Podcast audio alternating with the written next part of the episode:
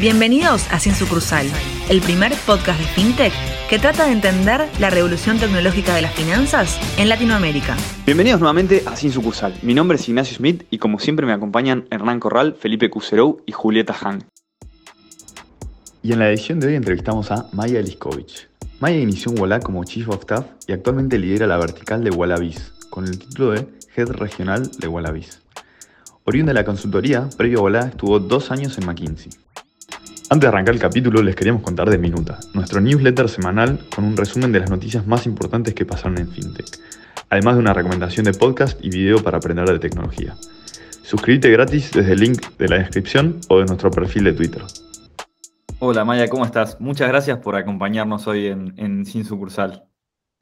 No, mil gracias por tenerme acá. Un gusto. Me encanta lo que hacen. Genial, genial. Si, si no has escuchado, entonces sabrás que siempre arrancamos con, una preguntita para, romper un poco el hielo.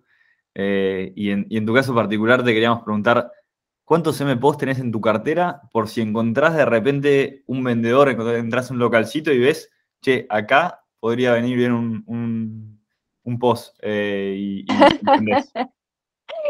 Mira, te, voy a ser muy sincera, tengo cero porque los últimos los acabo de entregar, entonces tengo que pedirle al equipo que me preste un par más y suelen no querer dármelos porque en general los, libero rápido y los confundo de equipo, así que ahora tengo cero, suelo tener de a dos. ok, ok, está buenísimo. Y ahora yendo más a, más a tu, de dónde venís y todo, em, para conocer un poco mejor tu, background. Eh, preparando la charla vimos que venís del lado de la consultoría, eh, fue tu primera experiencia en tech. Eh, ¿cómo, ¿cómo, llegaste al mundo de la tecnología? Eh, ¿Querés contarnos un poco ahí de, tus orígenes? Sí, súper, súper. Y sería muy difícil hablar de mis orígenes porque sin decirles que nací en Ecuador, así que me van a escuchar una tonalidad muy rara, es de ahí, les saco la duda. Eh, nací en Ecuador, hice primario en Ecuador, eh, secundaria en Argentina, universidad en Estados Unidos, y como dijiste, Ignacio, empecé mi carrera en McKinsey, hice de todo, de hecho, trabajé en petróleo, en educación, en, también en banca, y uno de los proyectos que más me gustó dentro de, de McKinsey fue hacer transformación digital para bancos, y un poco habiendo visto eso, cuando llegué a mi entrevista con Walla, que Walla, ahora les cuento un poco que, cómo estaba Walla cuando llegué, pero eh, llegué a la entrevista con Walla y dije, esto, esto es el futuro y quiero estar del otro lado. Así que había visto un poco la transformación digital y sabía que quería empezar con algo nativo digital desde adentro. Cuando entré a Walla, Walla, googleados Walla y no aparecía, eran 35 eh, personas, mi papá me dijo que estaba loca, que una empresa como con ese nombre de Walú nunca iba a funcionar, eh, y que no se hacía cargo que yo me estaba mudando de Nueva York a Argentina, volviendo después de varios años afuera para trabajar en Walla y porque creí en lo que, lo que iba, veía que podía suceder. Así que 1.500 eh, empleados después y tres países después sigo acá y muy contenta. Justo sobre eso queríamos hacer nuestra próxima pregunta. Vimos por ahí que casi que aceptaste la propuesta de Walla en la primera entrevista. Eh, creo un poco, recién hiciste una intro, pero querríamos entender qué es lo que te atrajo tanto que implicó incluso que vuelvas a la Argentina. Contanos un poco más de eso. Sí, eh, fue la, entrevista de, trabajo más divertida que tuve. Eh, me encontré a desayunar con Pierpaolo Barbieri, el, el CEO y fundador, en Nueva York, que eran las siete y media de la mañana. En Nueva York se empieza muy temprano. Y me puse a hablar dos minutos y me di cuenta que estaban creciendo a pasos agigantados. Me acuerdo que le pregunté, che, ¿cuántas, cuántas tarjetas están emitiendo al mes? Eh, para entender un poco de cómo les está yendo. Y yo tenía un poco en la cabeza mercado argentino y entendía cómo podía funcionar y me imaginaba que una buena respuesta hubiese sido 6.000 a 8.000 tarjetas al mes. Y me dijo, mira, no te puedo contestar eh, qué, qué, está pasando al mes, porque la verdad que, que, no, no sé cómo va a cerrar este mes, pero al día estamos en 4.000 tarjetas. Y le dije, ¿dónde me anotó? Así que ah, eso fue, eso fue en febrero, en, en abril o mayo me parece que ya me estaba, estaba preparando la mudanza y la verdad que me enamoré de la misión, me enamoré de la gente, cada persona que conocía de Walla me parecía fantástica, teníamos a alguien de marketing que venía de Google, teníamos a alguien que hacía tarjetas que venía de City, eh, había mucha energía, muchas ganas de, de, cambiar lo que se estaba haciendo, una filosofía completamente distinta. Me acuerdo que empecé a leer en Twitter lo que contestaba el CEO a los usuarios y dije, esta es una empresa donde quiero trabajar. Eh, así que en, en, junio de 2018 empecé en Walla y en un mes se cumplen cuatro años. Pensé que iba a venir un, un año y me iba a volver a Estados Unidos y, no. Tremendo, tremendo la, la verdad que la diferencia que debe haber sido ese momento que recién decías 4.000 tarjetas y creo hace poquito ya eh, publicaron que ya superaron el 3, los 3 millones de usuarios, así que... Eh, los cuatro, los cuatro. Los cuatro, así que tremendo el crecimiento que, que tuvo, imagino también en lo personal un, un lindo trayecto. Eh, y ahí ya entrando un poco más en, en Wallabies, eh, bueno, lo tuvimos a Pierpaolo en nuestro podcast, eh, pero fue hace dos años. Eh, seguro Wallabies estaba en alguna carpeta o en algún PowerPoint, pero por lo menos públicamente no, no había nada. y no hablamos de eso en, en ese momento. ¿Nos podés contar un, un poco brevemente cómo surgió la idea de, de Wallabies y, tu rol en todo el proyecto? Sí, con gusto. Es algo que me apasiona mucho hablar, así que si me escuchan que, que hablo muy rápido, párenme. Eh, cuando yo entré, entré a Walla con un rol de Chief of Staff, que es un rol que se usa mucho en empresas de tecnología ahora, en ese momento era un poquito menos común, pero veía un poco de todo, de la estructura de Walla, de la estrategia, tenía la relación con inversores, levantamos la ronda de capital de 35 millones primero de Goldman y el, después de 150 millones con Tencent y SoftBank, y que había hecho todo el proceso, desde presentarles la estrategia a, a hacer el due diligence, cerrar los documentos y que, y que se cierre el punta a punta. Y cuando terminé la, la, segunda ronda dije, no puedo hacer otra, estoy cansada y tengo ganas de meterme de lleno en una cosa más vertical y entender un tema más en profundidad. Y siempre BIS había estado en los PPTs, ni se llamaba BIS, obviamente, queríamos hacer una solución para comercios. Ese era el mandato en ese momento. Y cuando empecé a trabajar, dijimos, bueno, ¿qué, qué, es lo que tenemos que hacer para resolver un problema que realmente tenga sentido y no lanzarnos a hacer algo por hacer algo? Y en ese momento teníamos dos millones de clientes y nos dimos cuenta que muchos eran monotributistas. Entonces, no tenían un sueldo seguramente eh, a fin de mes que sea fijo, sino que seguramente tenían oportunidades de negocio un poco más flexibles y queríamos poder desde Walla aprovechar el ecosistema que habíamos construido. En ese momento ya teníamos no solo la tarjeta prepaga, sino también teníamos eh, un fondo común de inversión y préstamos personales. Ahora esas dos verticales que tienen muchos más productos, o sea, préstamos, no solo tenemos préstamos personales, sino cuantificación, inversiones, también tenemos el Fondo Común de Inversión, dólar MEP, eh, CDRs. Eh, y dijimos, ¿cómo capitalizamos este, este ecosistema que estamos empezando? Y ahí fue que nació la idea de hacer Wallabies con una propuesta de valor súper simple basada en tres, tres pilares. Primero, integrar al ecosistema. Queríamos que puedas usar tu dinero que cobres de Wallabies para invertirlo, para transferirlo, para pago de servicios, para lo que quieras gastarlo con la tarjeta también. Segundo, queríamos que sea 100% desembolso inmediato, eh, o sea que apenas, que apenas se apruebe un pago, lo puedas recibir en tu cuenta. Y la lógica de eso era que nosotros queríamos, queríamos competir contra el efectivo, que como replico la experiencia de que alguien reciba el momento, en el, en el momento el efectivo solo con desembolso inmediato, y también con las transferencias. Y las transferencias también son inmediatas. Eh, tenemos el cortabú y tenemos interoperabilidad con todo el sistema. En ese momento era también innovador y sabíamos que teníamos que competir con eso. Entonces tenía que ser sí o sí desembolso inmediato. Y el tercer pilar era que sea más barato que la competencia. Y ahí realmente pensábamos que había una oportunidad para bajar los costos para los comercios. Sabemos que cuando bajamos los costos para, a un comercio para que acepte una tarjeta, inmediatamente beneficia al, al que está pagando también. Así que con esos tres principios en mente fue que lanzamos un link de pago para ventas online y un MPOS para ventas presenciales que se conecta al celular vía Bluetooth y acepta todas las tarjetas, chip, Panda, Contactless, Visa, Master, Amex. Así que ese fue un poquito el, principio de Wallabies. Lanzamos, yo empecé a trabajar en eso enero 2020 y el más o menos el 8 de septiembre tuvimos nuestra primera transacción en modo eh, prueba y con, amigos y conocidos. Y en diciembre ya lanzamos al público con bombos y platillos. Bueno, el recorrido y, cómo te metiste a un negocio y verlo crecer de cero, imagino que debe ser una experiencia muy buena. Y ahora pasando un poco al, al esto que comentás de, de Wallabies, un poco esta, de, de, del enfoque que le dieron. Eh, ¿Nos podrás hablar un poco de, quién es el consumidor de Wallabies?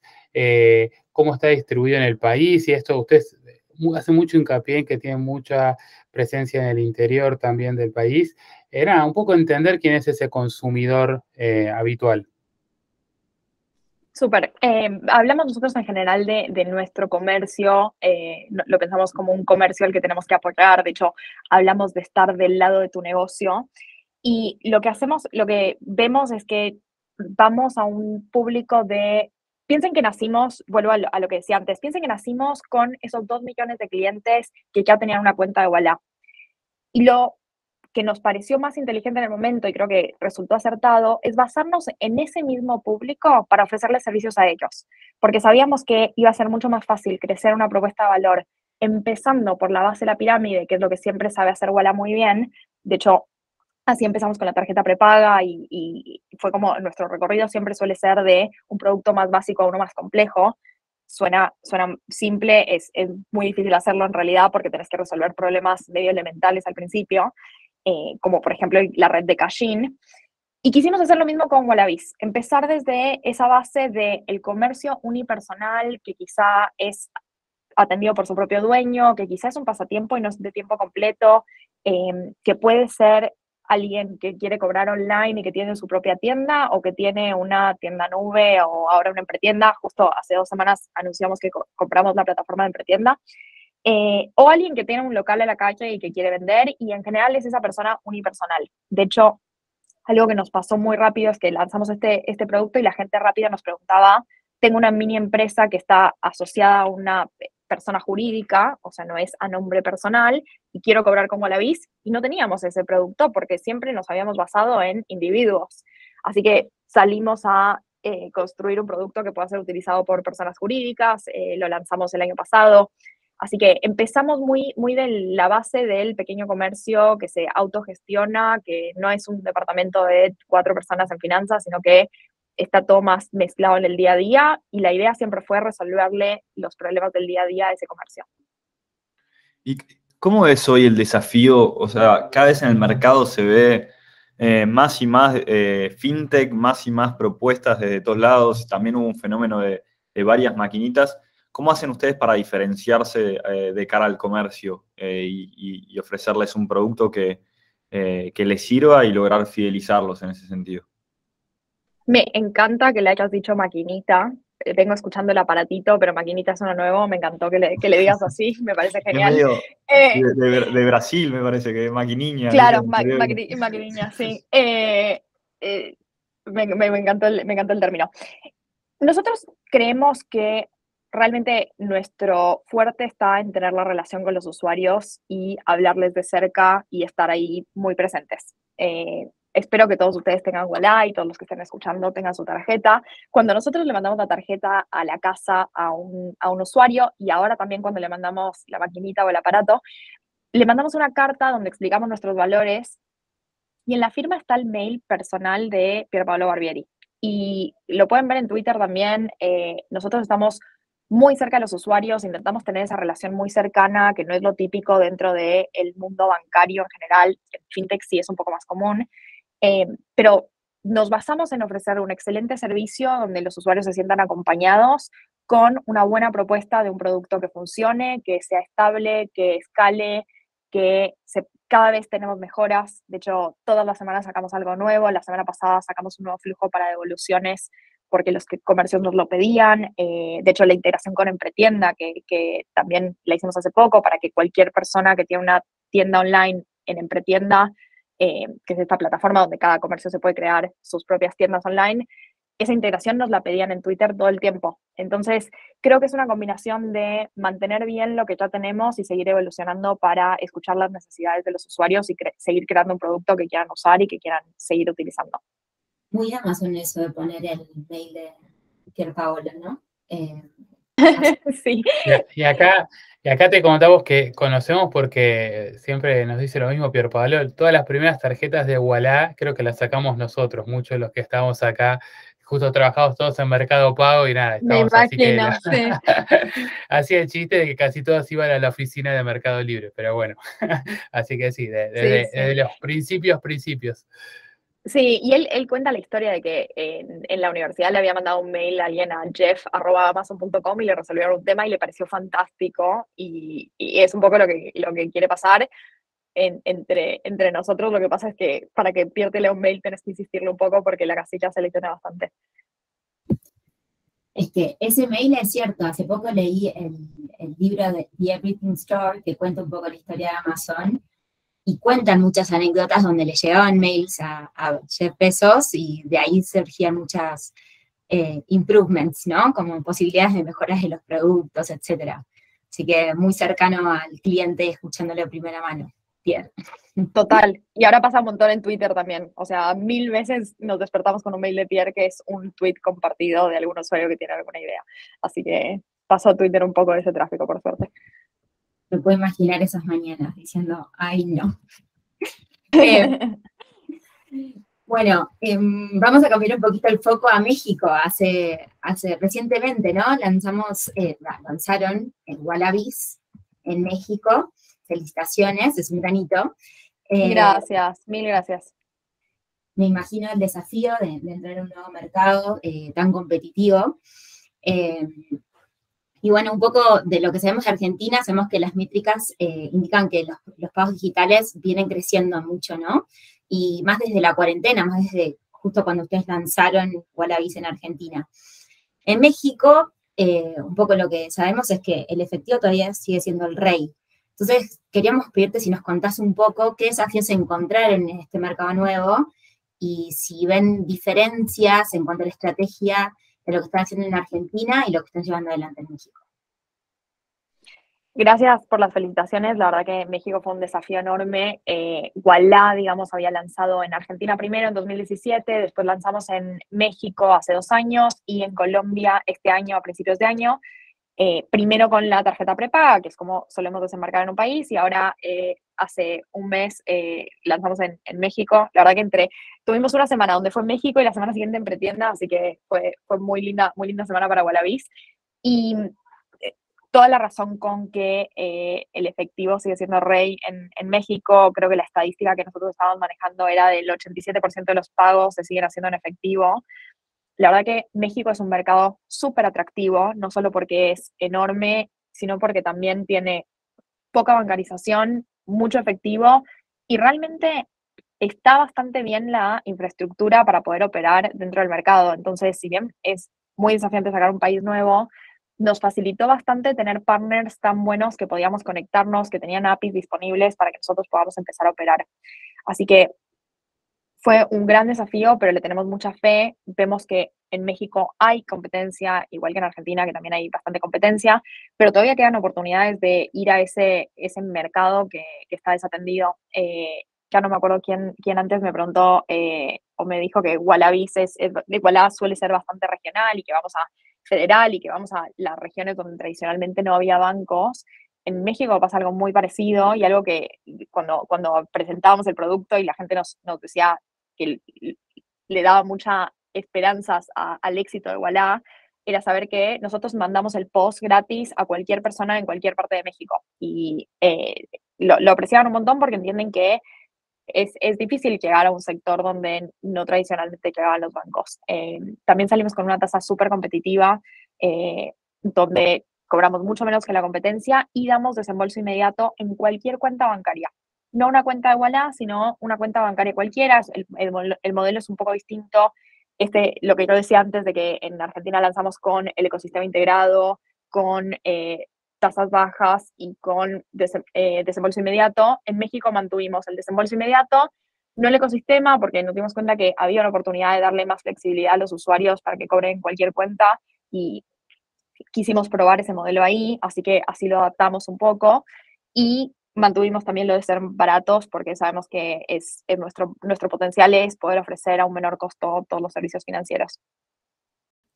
Y ahí, Maya, un poco recién lo mencionabas que, fue una semana después de, de otras los anuncios, que también tuvieron la, adquisición de Empretienda, que también eh, fue un granito para ustedes, ahora nos contarás un poco más. Y ahí algo que, que, nos llamó la atención es como que es como su primer paso fuerte en e-commerce, si se quiere hasta ahora venían como más con, con la última, casi la última milla, que es la parte transaccional pero ya en Pretienda eh, conlleva otros desafíos y es otro modelo de negocio, me imagino. Eh, ¿Nos podés contar de vuelta también que, que, nos gusta conocer mucho el detrás de escena de, de cómo llegaron a decidir eh, que era un buen camino poner un pie en e-commerce y, cómo llegaron a, unir fuerzas con, con Empretienda y, cómo juega en, todo su ecosistema. Sí, Empretienda fue una, una decisión que, la verdad, para serles honesta, fue bastante fácil de tomar. Eh, si quieren, el, el, background de dónde estábamos antes de empezar a, tomar la decisión de Empretienda es que nosotros siempre fuimos un poco más fuertes en el eh, agrupador de pagos de Wallabies en la parte online, porque tradicionalmente nuestros usuarios ya eran bastante digitales, consumían mucho Spotify, Netflix, tenemos una comunidad de gamers súper importante, entonces el, nuestro cliente inicial o nuestro usuario inicial era alguien más afín a el mundo digital que al presencial. Entonces, ya operábamos con el link de pago, que era así la última mica de, de la parte transaccional, teníamos una integración con tienda nube para que cualquier persona que tenía tienda nube pueda integrar su, su tienda, la seguimos teniendo. Y también teníamos una API que se conectaba a cualquier página web, donde en cualquier página web podías poner el checkout de Wallabies. Entonces, teníamos una solución bastante amplia en el lado de e-commerce y de hecho era nuestro, nuestro camino principal.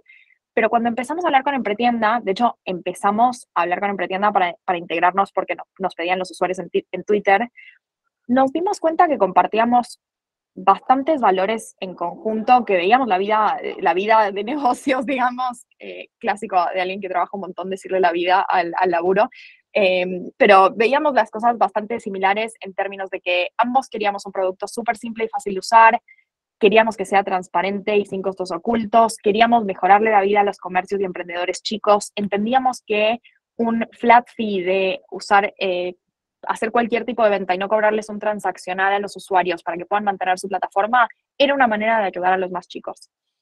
Entonces, hablando para integrarnos, nos dimos cuenta que compartíamos un montón de valores y que la unión traía mucho más para ambos de lo que podíamos hacer separados. Empretienda trae, y de hecho todo el equipo de Empretienda es, ahora son empleados de Walla y trabajan codo a codo con, con, nuestros equipos todos los días y trabajamos con ellos para crear el, seguir creando el producto. Entonces, Empretienda traía el conocimiento de sí, saber e-commerce, saber un marketplace, que nosotros de eso no sabíamos.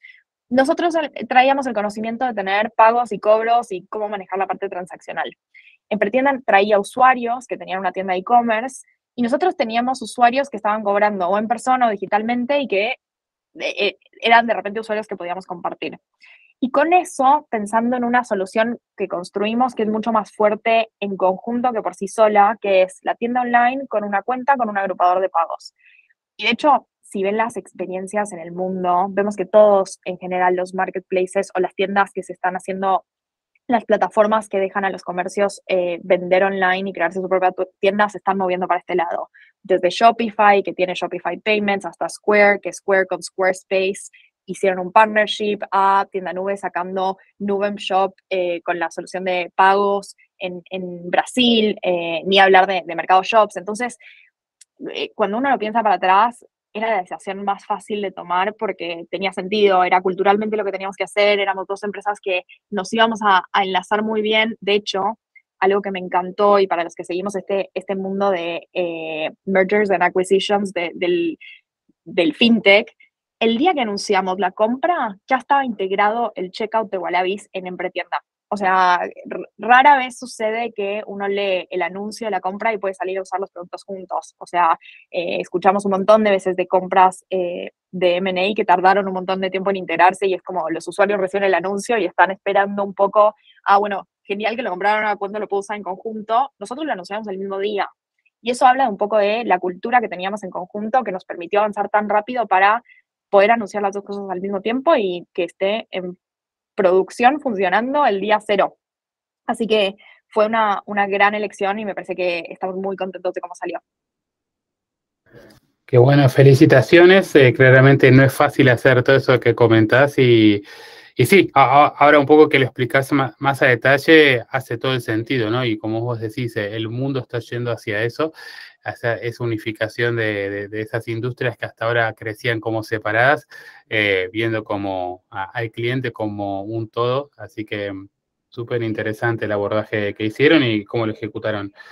Y ahora, yo volviendo por un segundo al, mundo de más eh, físico y presencial con, las maquinitas, como acá le decía Nacho, em, quería preguntarte cómo ven, digamos, ahora con el QR y la interoperabilidad del QR. Eh, sabemos que las maquinitas hicieron que, ahora se acepten tarjetas en un montón de comercios, mucho más chicos. También vemos que el QR creció un montón. ¿Cómo ves la convivencia del QR con, los mobile POS? ¿Pensás que ahí se complementan? ¿Pensás que uno va a dominar sobre el otro? cuál es tu visión? 100% se complementan. Eh, vemos dos usos para mí muy distintos entre el, el EMPOS y te hablo específicamente del chico con el QR. Cuando uno piensa en el QR, está pensando en montos chicos, en débito principalmente, porque estamos haciendo el QR interoperable con todas las billeteras. De hecho, no lo lanzamos hasta que era interoperable porque queríamos lanzarlo interoperable y fuimos de, las primeras en en tener las soluciones de ambas puntas, no solo como emisores para que puedas pagar donde quieras, sino también cobrar. Em, y lo vemos como el pago chico, débito, que te sirve para no comprar un EMPO si no lo necesitas o si vas a hacer un par de pagos del día a día que eh, te, soluciona la rapidez del QR de una manera muy simple. Ahora, no siento que reemplace el EMPOS y no creemos que reemplace el EMPOS porque vemos otro tipo de funcionalidades que te habilita tener, aceptar una tarjeta de marca Visa Master en un, en un aparatito. Eh, me sigo, sigo sonriendo cuando digo aparatito. Em, primero que el EMPOS tiene crédito y acá no, es, no va a ser una sorpresa y seguro lo escucharon mil veces, pero acá se mueve mucho el mundo de las cuotas y la gente quiere pagar en cuotas. De hecho, de lo que más aprendimos cuando lanzamos en Argentina, que quisimos aplicar en México, es que en el espíritu de sacar producto rápido y, lanzar al mercado rápido, al principio nuestros empos no, no, tenían cuotas. Y nos dimos cuenta que la gente lo que más pedía era cuotas y no te querían comprar el EMPO si no tenía cuotas. Para México ya esperamos al lanzamiento y lanzamos con meses sin intereses porque nos dimos cuenta que eso también lo iba a necesitar ese mercado pero el hecho de poder tener cuotas y poder decidir eh, pagar con crédito es, es, algo que la verdad vemos como muy importante en el EMPOS. También la segunda parte es la interoperabilidad es muy buena pero es doméstica y en un mundo cada vez más globalizado está bueno poder aceptar una tarjeta de otro lado, poder recibirle a alguien, a un extranjero que quiera pagar con tarjeta eh, y aceptarle ese pago. Entonces, sí vemos que hay una necesidad para ambos. Creo que va a crecer todavía un montón más la penetración de los pagos de QR, que sigue estando baja. De hecho, el, último análisis que leí era más o menos 5%. Eh, asumo que habrá subido post de interoperabilidad, pero 5% sigue siendo muy poco. Em, y vemos que va a crecer el QR, pero estamos seguros que hay todavía un lugar para esa persona que quiera aceptar pagos con tarjeta y que quizá sirva para convivir y para ofrecer las dos soluciones, porque al final del día este es un mercado donde tenés que dejar contentos a los que pagan y a los que cobran, y a veces los que pagan quieren ir con su tarjeta y quieren recibir los puntos de, no sé, Walla más con American Airlines, y a veces quieren pagar con QR y está bien. Entonces, em, creo, creemos que van a convivir. Ahora queremos hacer un, cambio un poquito en el foco de las preguntas que te veníamos haciendo. Nos encanta la idea de poder hablar con vos, que sos una mujer en el mundo tech, en un puesto de liderazgo, sabiendo que tech es históricamente una industria mucho más asociada a los hombres, ¿no? Em, en este sentido, nos gustaría que nos cuentes un poco cómo, cómo trabajan las cuestiones de género en Walla, eh, dado que, bueno, justamente es un rubro fintech y, y solemos ver que, es un tema que está bastante muy vigente y cada vez gana más relevancia y más peso. Muy importante lo que, lo que me preguntas, Julieta, y la verdad tengo la suerte, a ver, no es casual, es algo que, que noté mucho en las entrevistas antes de entrar y creo que he tenido la suerte de impulsarlo desde adentro, una vez adentro. A Walla le importa mucho la diversidad. Eh, si bien somos una fintech, eh, no solo en finanzas, sino en tecnología, eh, donde uno tradicionalmente hubiese esperado que sea mucho más masculino, 54% de la gente que trabaja en Walla es mujer. Y en los puestos de management, digamos, la, entre, entre mis pares que, que trabajamos con, con el CEO, me parece que el número es 48%. O sea que, la verdad, tenemos mucha suerte de eh, haber trabajado mucho y haber visto los frutos de ese trabajo en un ambiente muy diverso, que es muy importante para Walla. Yo creo que es un, es un tema de que me, me encanta hablar y, y, de hecho, habiendo trabajado en Estados Unidos, donde creo que era muy latente el tema y se hablaba un montón todo el tiempo. Eh, Estados Unidos tiene como eh, sobre todo McKinsey, tenía muchas políticas de género que eran, eran útiles discutir.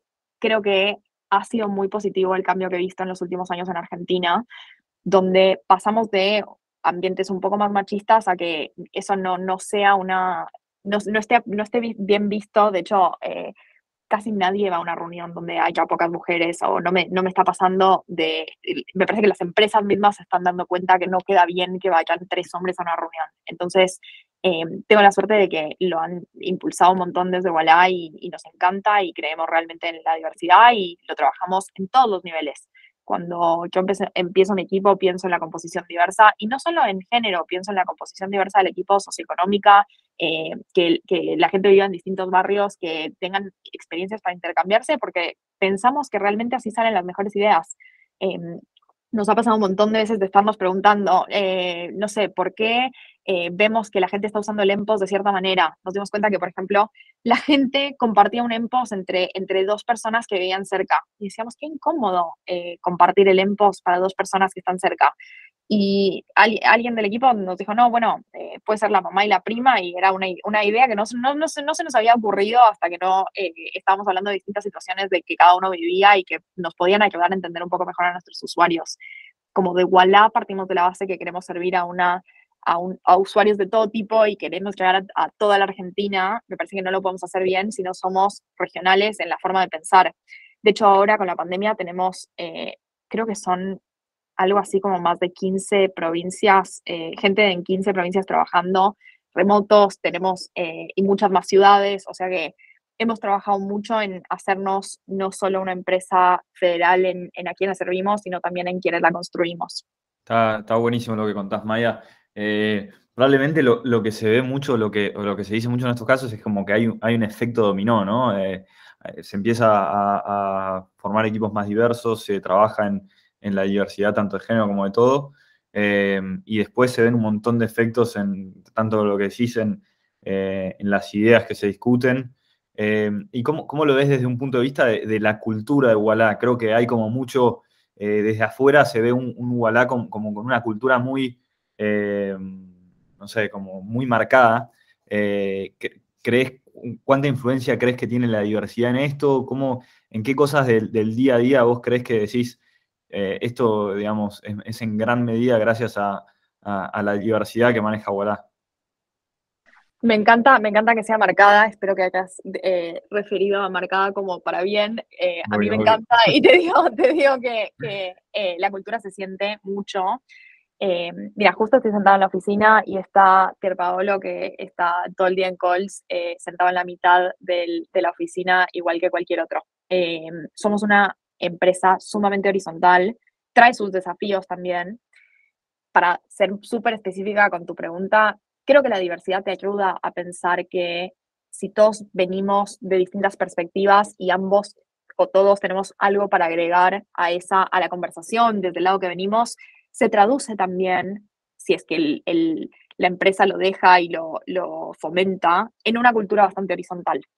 Eh, siempre, siempre decimos en Walla que ganan las mejores ideas, no, no los cargos. Me parece que han surgido muy buenas ideas de todo el mundo. El hecho de que nuestro CEO haga customer service por Twitter es como gran, gran muestra de nuestra cultura. Eh, Pierre dice que si, no, si él lo hace, lo tenemos que hacer todos. Y es verdad, a mí me escribe un usuario que tiene un problema y yo paro todo para, para ayudar al usuario porque me parece súper importante eh, mostrarle a, a, a, los usuarios cuánto nos importa y a mi equipo que acá todos hacemos todo. Eh, así que sí creo que la cultura, eh, me encanta que lo vean de afuera, que lo, lo, vivo todo el tiempo y la gente tiene la camiseta súper puesta en, en en ayudar a los usuarios y me parece que eso ha sido muy pensado y no casual y se trabajó mucho para que a pesar del crecimiento, cuando yo entré éramos 35, creo que ya lo dije, y ahora somos 1500, eh, para que se siga manteniendo ese espíritu de empresa chica y, colegial que teníamos al principio, que es muy difícil cuando hay tanto crecimiento, cuando el 80, 90% de la gente entró en pandemia. O sea, de hecho, todo, mi, todo, todo el equipo de, de negocio que contraté yo uno a uno, todos entraron en pandemia. Entonces, eh, muy difícil poder fomentar eso y la verdad que tenemos que trabajar muy duro en eso. Una de las cosas que hacemos para trabajar en, en que la cultura sea abierta y transparente y colaborativa es que se comparte mucho la información y de hecho en Wallah decimos que no hablamos de lo no lanzado para afuera, pero dentro todo el mundo sabe en qué estamos trabajando. Entonces, es un balance muy interesante donde decimos, acuérdense que esto no lo decimos para afuera, pero todo el mundo puede saberlo dentro.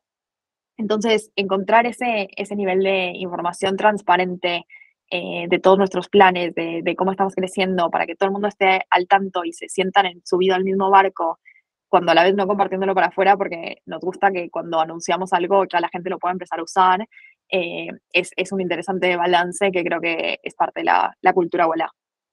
Bueno, eh, muy lindo lo que decís, Maya, y ahí, eh, nada, la verdad que felicitándote por tu recorrido hasta el día de hoy, te quería, quería darte el espacio para que le digas a un poco las mujeres que, están arrancando, que quizá ven el, o históricamente, como decía Juli, el mundo tech, el mundo de finanzas, dos mundos más dominados por los varones.